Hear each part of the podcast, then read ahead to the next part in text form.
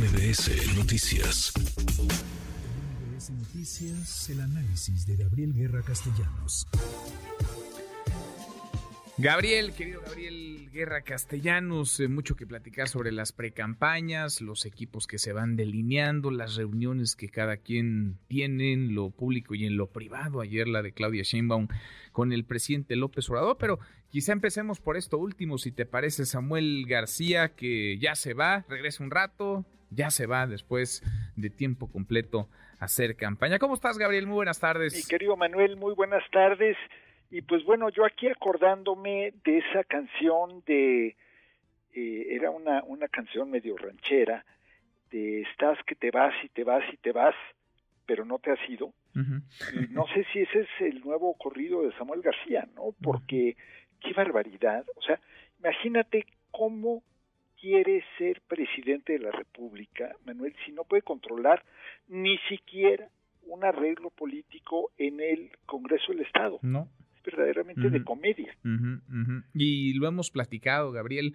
Eh, muchas de las eh, verdades que él vende, muchas eh, de las palabras que él enfático repite, pues no resisten la mínima revisión. Habla Samuel García, por ejemplo, de seguridad, Nuevo León es la segunda entidad con más feminicidios del país. Se llena la boca hablando de Elon Musk y de Tesla en Nuevo León. No ha puesto ni la primera piedra de la planta, de la gigaplanta que van a construir ahí. Ojalá que siga el proyecto en pie en algún momento. Habla de ser nuevo, pero repite los vicios de siempre, de los viejos, Gabriel. Sí, y eh, lo más lo más grave me parece es que pues con una muy buena estrategia de mercadotecnia, está logrando eh, muy rápida penetración, sobre todo en los públicos jóvenes. Y aquí, pues esta, esta elección no se va a decidir, tristemente, yo creo que lo sabemos, eh, no se va a decidir por las propuestas más sólidas, no se va a decidir por quienes tengan necesariamente los mejores equipos, eso nos interesa pues a los estudiosos, a los o a los que somos verdaderamente pues este obsesivos de los temas de la de las políticas públicas, pero en realidad esto va a ser como tantas otras veces un concurso de popularidad y de y de mercadotecnia. ¿Qué ofrecen, qué plantean? Yo creo que eso es lo que valdría la pena tratarnos de, de sentar a dilucidar. ¿Qué plantea cada uno de los candidatos? ¿Qué es lo que realmente puede o no ofrecer, porque pues a ver, si Samuel quiere ser el presidente de la este, de la conciliación y de la concordia política, pues claramente no lo va a lograr eh, si no puede gobernar su estado. Eh, Claudia Sheinbaum, pues yo creo que tiene eh, muy definido su perfil, es el perfil de la continuidad, es una campaña de pues hacer las menos olas posibles porque lleva una enorme ventaja en las encuestas. Y Xochitl Galvez, que ha ido pasando de ser una candidata ciudadana a, me parece hoy que ya están los equipos, y ahorita los mencionamos, los equipos, eh, querido Manuel, pero pues cada vez más ya pareciera que la campaña presidencial del frente, ya no sé, es el frente de colores o el frente este con sabor a México, como le hayan puesto en esta última... Fuerza y corazón por México. Fuerza y Corazón por México. Suena, canción de, Luis Miguel. Inspirador, espera, ándale. Pero sin el resbalón. Este, pero eh, pues parece cada vez más ya una campaña presidencial dirigida, manejada, eh, llevada por el PAN. Entonces, en fin, creo que son pues este pues un planteamiento de continuismo de un modelo, yo siento el modelo actual de gobierno un poco anticuado, otro que es el, el planteamiento del regreso al pasado, y el tercero que es el de la farsa. ¿no? La farándula, el TikTok como política de gobierno. Sí, porque lo que trata de construir, y parece que lo va logrando Samuel García con esas poblaciones, digamos, más jóvenes, es pues que me crean por lo que digo, aunque no sea cierto, que me compren porque soy taquillero en redes sociales, aunque no tengan noción de lo que realmente he hecho y dejado de hacer. A ver, sobre los equipos de, de Xochitl Galvez y de Claudia Sheinbaum, el de Sheinbaum pues eh, ya lo volvió a presentar, ya había presentado, ¿te acuerdas, Gabriel? Una tanda, estaban ahí Ricardo Monreal, Adán Augusto López, pero como esta campaña es eterna, pues ahora en la precampaña vuelve a presentarlos, seguramente en la intercampaña los volverá a presentar y luego la campaña volverá a presentar a es, es, es, que ese es el, reempaquetado, ¿no? O sea, tenemos un, un, un eh, bueno, es que la legislación electoral mexicana es verdaderamente de risa loca, eh, Manuel, pero bueno, el equipo eh, de Claudia yo creo que está muy, muy dirigido a complacer eh, a, la, a la tribuna morenista. a ver, Mario Delgado es el coordinador general de la campaña. Es el coordinador general. Después eh, tenemos a Dan Augusto, que es eh, no me queda claro si es...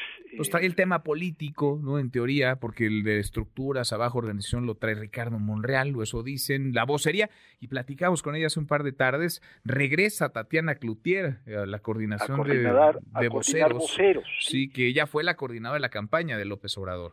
Sí, mira, yo veo por todos lados, eh, o por prácticamente todos lados, guiños al López eh, Obradorismo, Manuel, que está bien, digo, finalmente la campaña de Claudia lo que tiene que lograr para ser exitosa es convencer a la enorme mayoría de quienes votaron por Morena en el 18 o a la mayoría de los morenistas que sigan votando igual. Esa es su apuesta.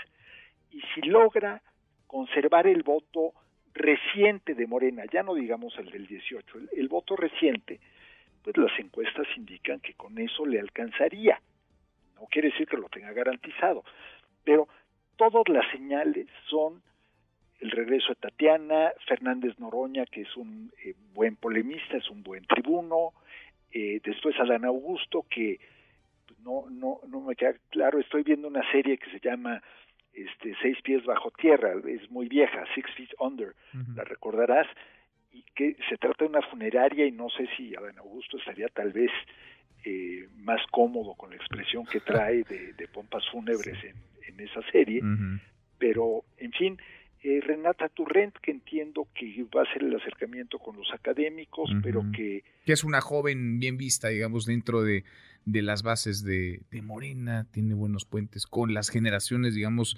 eh, cercanas a Claudia Sheinbaum, pero además, digamos, con las juventudes, con las mujeres sobre todo. Exactamente, con los más jóvenes, y aunque hay algunos sectores que la critican por algunos comentarios eh, supuestamente transexcluyentes, que no, no me queda claro de dónde lo sacan, pero creo que también pues es un guiño y es un rostro joven en, una, en un equipo que, bueno, es eh, predominantemente eh, cincuentón o sesentón. Entonces, eh, creo que en ese sentido... No hay sorpresas, digamos, en el equipo de Claudia Sheinbaum, hay guiños a Morena, parece que mantiene la unidad, por lo menos para la fotografía, no hay sorpresas. ¿Qué hay de Xochitl Galvez, eh, Gabriel? Decías, eh, muy azul esa campaña. Muy, muy azul, mira, tiene un poco de todo.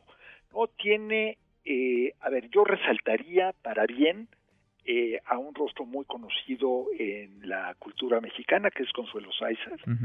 Eh, no es frecuente que anuncies en una campaña política y más a estas alturas a un encargado de cultura en la campaña. Y yo creo que eso se debe pues, a que generalmente los candidatos no tienen planteamiento, no tienen propuesta o equipo. Ese es, yo creo que eh, ha sido una, una designación muy bien vista. Sí.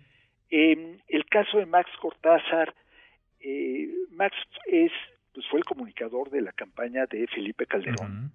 Eh, ya yo, en, 2000, en 2006. En 2006 y pues mira, yo le veo ahí, bueno, un... O sea, si la estrategia es polarizar con López Obrador, puede ser un acierto más cortas. Mira, si la estrategia es esa, eh, puede funcionar. Ahora, eh, polarizar con el y polemizar con el polemista y polarizador número uno de este país, pues me parece una apuesta un poco arriesgada. ¿No? Es como... Aunque qué otra tendría, Gabriel, porque vaya, si se va por la sombrita y tranquila pues tratando de ser conciliadora, pues eh, la van a atropellar, van 10, 15, 20 puntos, 25 puntos abajo en las encuestas. mira, básicamente creo que los márgenes que yo estoy viendo en encuestas son, todos son, da igual la diferencia, 2 a 1 en todas. Eh, y 2 a 1 es, es abrumadora a estas alturas, sobre todo porque no está creciendo y en cambio el que sí está creciendo es Samuel García. Pues por eso quizá el volantazo, ¿no? Yo creo que por eso el volantazo, y mira, es un guiño al calderonismo, no sé cómo haya caído en alguien que no es tan calderonista como Santiago Krill, eh, no creo que le haya gustado demasiado ese ese llegó Kenia López también senadora del Kenia que es muy este estilo también de confrontación yo creo que están apostando y aquí es donde donde tendremos que ver Manuel yo tengo mis dudas la estrategia de confrontación del grito de la ofensa, del insulto, no le ha funcionado hasta ahora al PAN. Eh, hay, digo, hay muchos ejemplos que podríamos citar, no quiero personalizar, pero no ha dado resultados. El presidente conserva altos índices de aprobación. Pero entonces, ¿qué vender, Gabriel? o sea, si no contrastas con el presidente y con la 4T, si no te confrontas, entonces... Pues, pues entonces ya estás perdido desde pues te quedaría, es que es parte del problema, querido Manuel, que contrastar con un presidente popular pues eh, es complicado. y, a menos que te aproveches de ese 40, 45%, si lo quieres ver así, de personas que no simpatizan con él y los alientes a salir a votar. Pero para que los alientes a salir a votar, cosa que no necesitas, exacto, necesitas generar la expectativa de triunfo. O sea, necesitas transmitir que tu candidata es lo suficientemente competitiva como para ganar. Y hoy no se ve eso todavía. Que, fíjate, hubo un momento en, eh, en los arranques, pues no iba yo a decir de la pre-campaña, pero pues no, no era la pre-campaña. Era la pre, pre, pre. -campaña. La pre, pre, pre, pre, pre campaña de Xochitl, que pareció que lograba eso.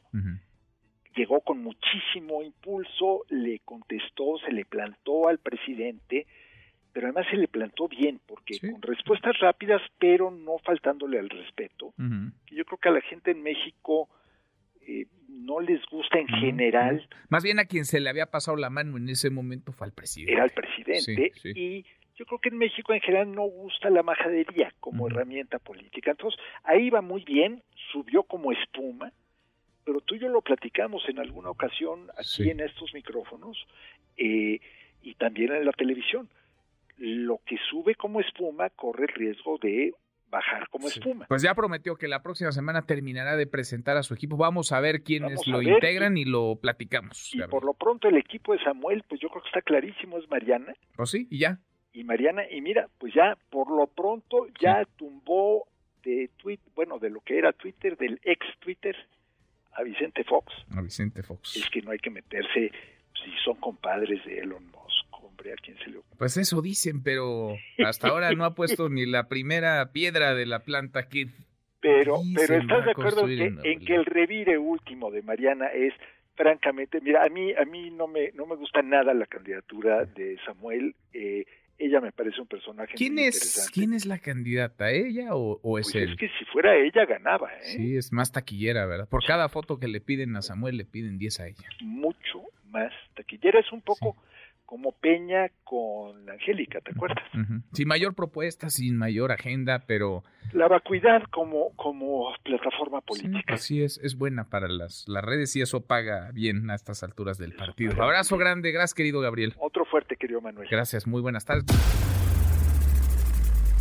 Redes sociales para que siga en contacto: Twitter, Facebook y TikTok. M. López San Martín.